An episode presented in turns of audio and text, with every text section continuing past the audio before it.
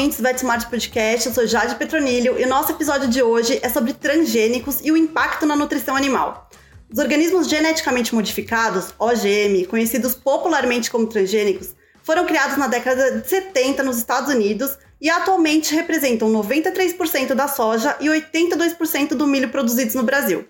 Tanto a soja quanto o milho são alimentos muito presentes nas rações e nos petiscos dos pets e dos animais de produção, além de fazerem parte da nossa alimentação diária. Diante da relevância desses alimentos e da preocupação com a nossa saúde e dos animais, trouxemos o Dr. Ives Micelli, médico veterinário, mestre em nutrição animal e presidente da Comissão Técnica de Nutrição Animal do Conselho Regional de Medicina Veterinária do Estado de São Paulo, para um bate-papo sobre o tema. Esse episódio tem o patrocínio de Mars.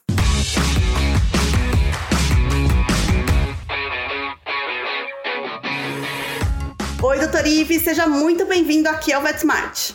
Olá, Jade. Boa tarde, boa tarde a todos. É, agradeço pelo convite, pela oportunidade de, de, conversarmos sobre esse tema, um tema de relevância, e agradeço também a Mars pelo patrocínio desse encontro.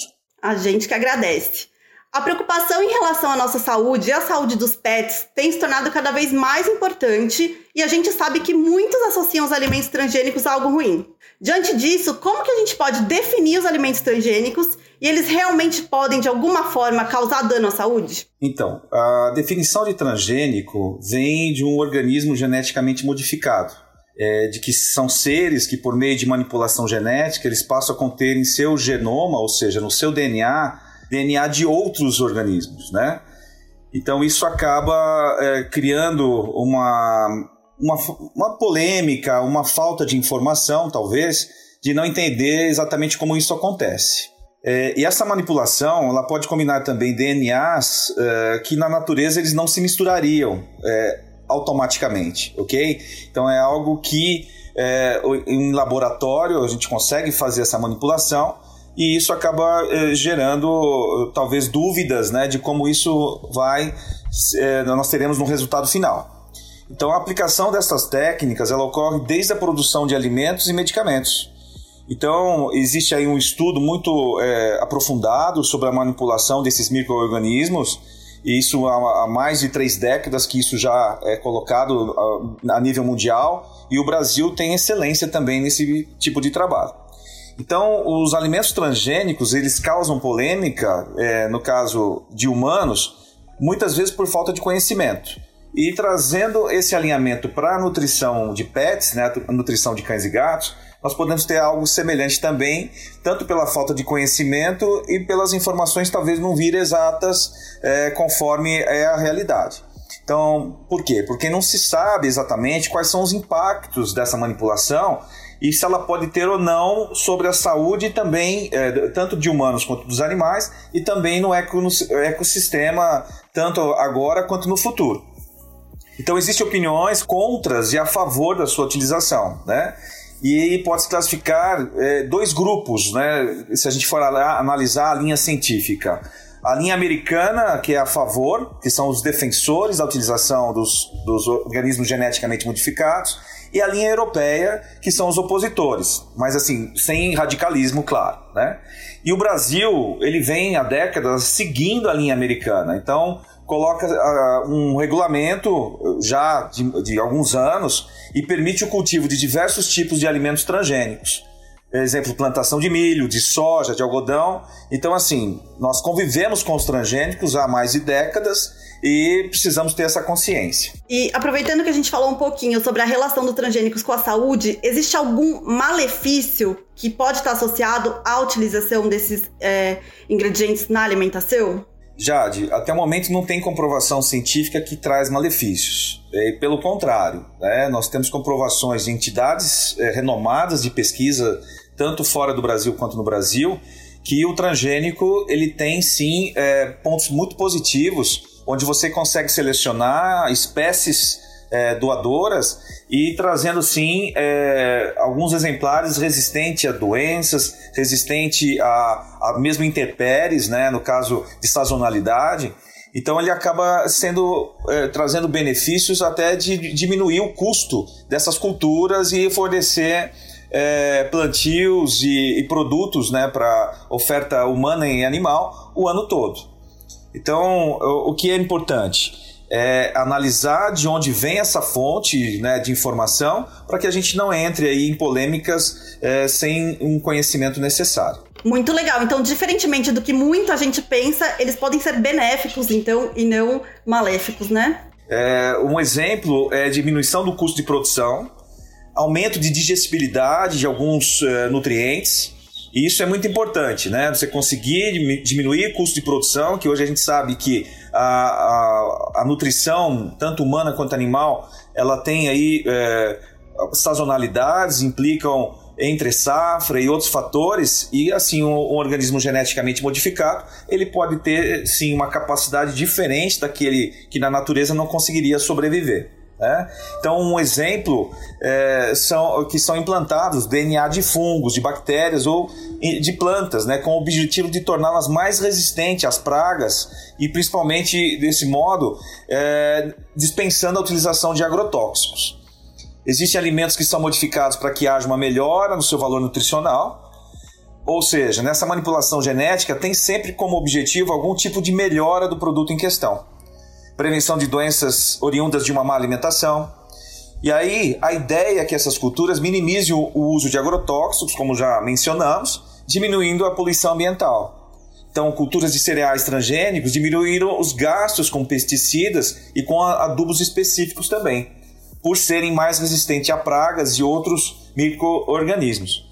Então, mas nem tem nenhum estudo, né, foi descartado ainda se elas podem ter algum impacto negativo, seja na saúde de quem consome esses cereais ou do próprio ecossistema que abriga essas culturas. Excelente. É, e pensando também, né, doutor Ives, é inviável a gente pensar a nível global em todos os seres se alimentarem de forma exclusivamente orgânica, né? Sim, nós temos uma escassez de alimento, a gente sabe disso, que a população mundial ela está extremamente saturada, e aí a produção é, de alimentos ela passa a ser um grande desafio é, para os países, para as, as políticas é, de consumo de alimentos. Então, uh, nós temos que realmente ter essa realidade e tentar fazer um, uma, um controle é, é, racional disso e com a ciência por trás, dando toda uma, uma sustentação a todos esse, esses projetos. Perfeito. Em relação à identificação desses alimentos transgênicos, a gente sabe lá que nas rações tem aquele T bem grande, né? Sinalizando que tem algum tipo de alimento transgênico ali. Você acredita que a forma como esse símbolo foi desenhado e construído ajuda na questão do preconceito em relação aos alimentos? Jade, é, até pelo contrário. Esse símbolo causou muita polêmica por falta de conhecimento, por falta de informação para a população, para a sociedade como um todo e assim gerou mais dúvidas e mais questionamentos. O Brasil regulamentou o plantio e uso de transgênicos baseado em estudos científicos, né? E foi criado um decreto no ano de 2003, que é o decreto 4680, de 24 de abril. Todos os produtos e ingredientes transgênicos deverão ser, deveriam ser rotulados, né, de modo a ficar exposto na embalagem esse T. Então, o que, que acontece? Esse, esse decreto ele gerou também um outro regulamento técnico é, que implica a parte de rotulagem de alimentos e ingredientes alimentares que contenham, ou sejam, produzidos a partir de organismo geneticamente modificado. E foi criada também uma instrução normativa é, interministerial, número 1, de 1 de abril de 2004. Então, assim, vários respaldos legais né, tiveram todo esse projeto de transgênicos desde o seu início de pesquisa. E o símbolo que demonstra a presença de transgênicos é um triângulo amarelo com um T no centro, né? Foi feita uma pesquisa uh, alguns anos atrás, realizada com em torno de mil participantes. E somente 15% desses mil participantes tinham conhecimento do símbolo e do que se tratava. Os demais achavam que era um símbolo de radioatividade, era um símbolo de algo que pudesse é, se, é, trazer problemas de saúde. Então, assim, ao invés de orientar e informar a sociedade, esse símbolo ca acabou causando é, talvez dúvidas e mais preconceitos em relação à sua informação. Então, isso realmente a gente tem que ter essa ciência e a noção de que é preciso sempre ter a comprovação documental da presença ou não de organismo geneticamente modificado em um determinado alimento ou, ou um nutriente ou um ingrediente. E isso precisa ser levado à sociedade de modo mais claro, né?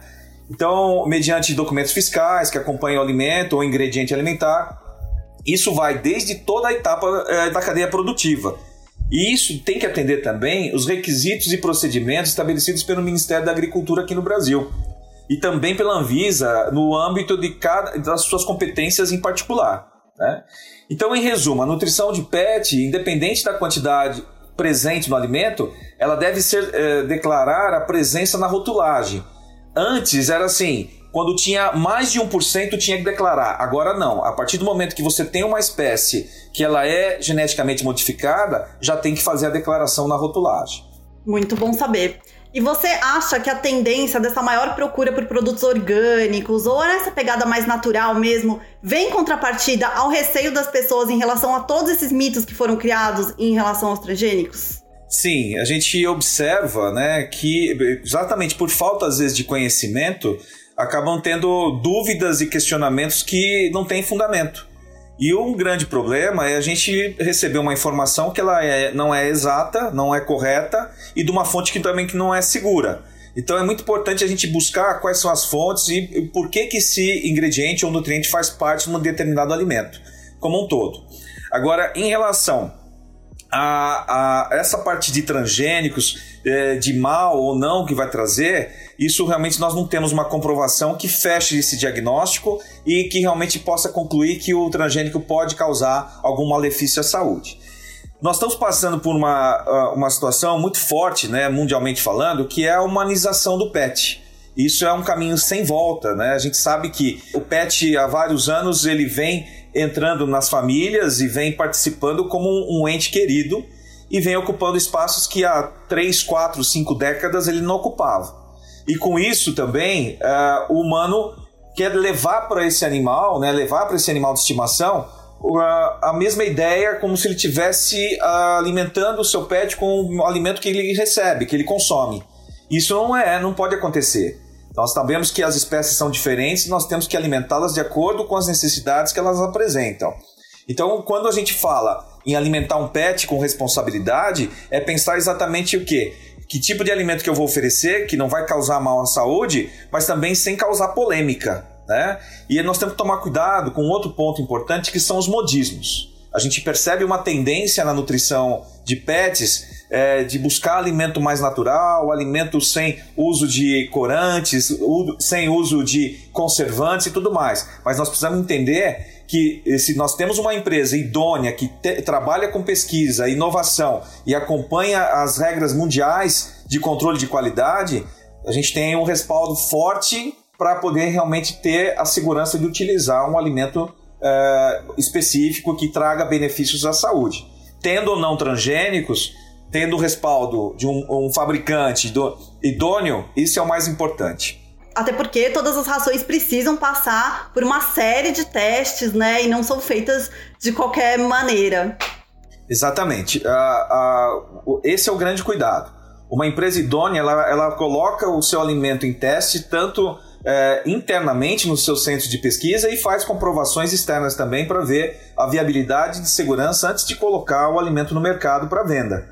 E o que nós temos que tomar cuidado são com essas outras que não fazem testes, não tem comprovação científica e a, a fórmula não é adequada para alimentar um cão ou um gato, e aí sim podendo causar prejuízos mais graves do que até mesmo o uso de transgênicos, se a gente for analisar. Com certeza. E por fim, você como médico veterinário especializado em nutrição animal, o que, que você recomenda para os tutores que têm esse receio em relação aos transgênicos? E mais, que dica você daria para os nossos colegas médicos veterinários quando se depararem com um tutor que tem esse receio? A primeira coisa é analisar o fabricante, analisar a idoneidade desse fabricante, tentar entender a composição do determinado alimento se ela condiz com a necessidade do animal na, na idade que ele se encontra, no estado fisiológico, né, de acordo se ele é jovem, se ele é filhote, se ele é adulto, se ele é mais velho, se é uma fêmea que está em gestação, ou se é um animal que está passando por uma, alguma enfermidade, e aí sim fazer uma prescrição de modo correto. É, evitar modismos, isso é um ponto importante, e evitar também é, propagar ou disseminar informações inexatas que não tenham embasamento técnico, embasamento científico comprovadamente. E aí nós temos aí vários centros de pesquisa nacional e internacional que podem dar essas informações e a gente consegue essas informações com precisão. O Brasil mesmo, a própria Embrapa, né, que é a empresa de pesquisa uh, agropecuária, ela traz várias pesquisas nessa linha de transgênicos e tem fontes aí riquíssimas que nós podemos consultar e de modo rápido e gratuito. Muito bom. E na dúvida, consultar um colega também, né? Que não faz mal para ninguém. Sim, a prioridade é consultar sempre um profissional médico veterinário que vai trazer uma segurança maior na utilização do alimento e também na orientação de consumo e por quanto tempo esse alimento deverá ser consumido pelo animal. Perfeito. Doutor Ives, agradeço muito a sua participação aqui no podcast do VetSmart. Sem dúvida, esse encontro foi super importante para esclarecer sobre esse tema e desmistificar também tantos preconceitos relacionados aos transgênicos. Chad, eu que agradeço, agradeço o VetSmart, agradeço mais uma vez a Mars e todos que colaboraram para esse nosso bate-papo. Muito legal. Todas as informações técnicas dos produtos Mars, apresentações, indicações, assim como vídeos, estudos relacionados e uma série de conteúdos estão disponíveis nas páginas dos produtos no VetSmart. É só acessar e conferir. E lembrando que agora todos os nossos ouvintes podem selecionar e ouvir temas semelhantes em um só clique na nossa playlist.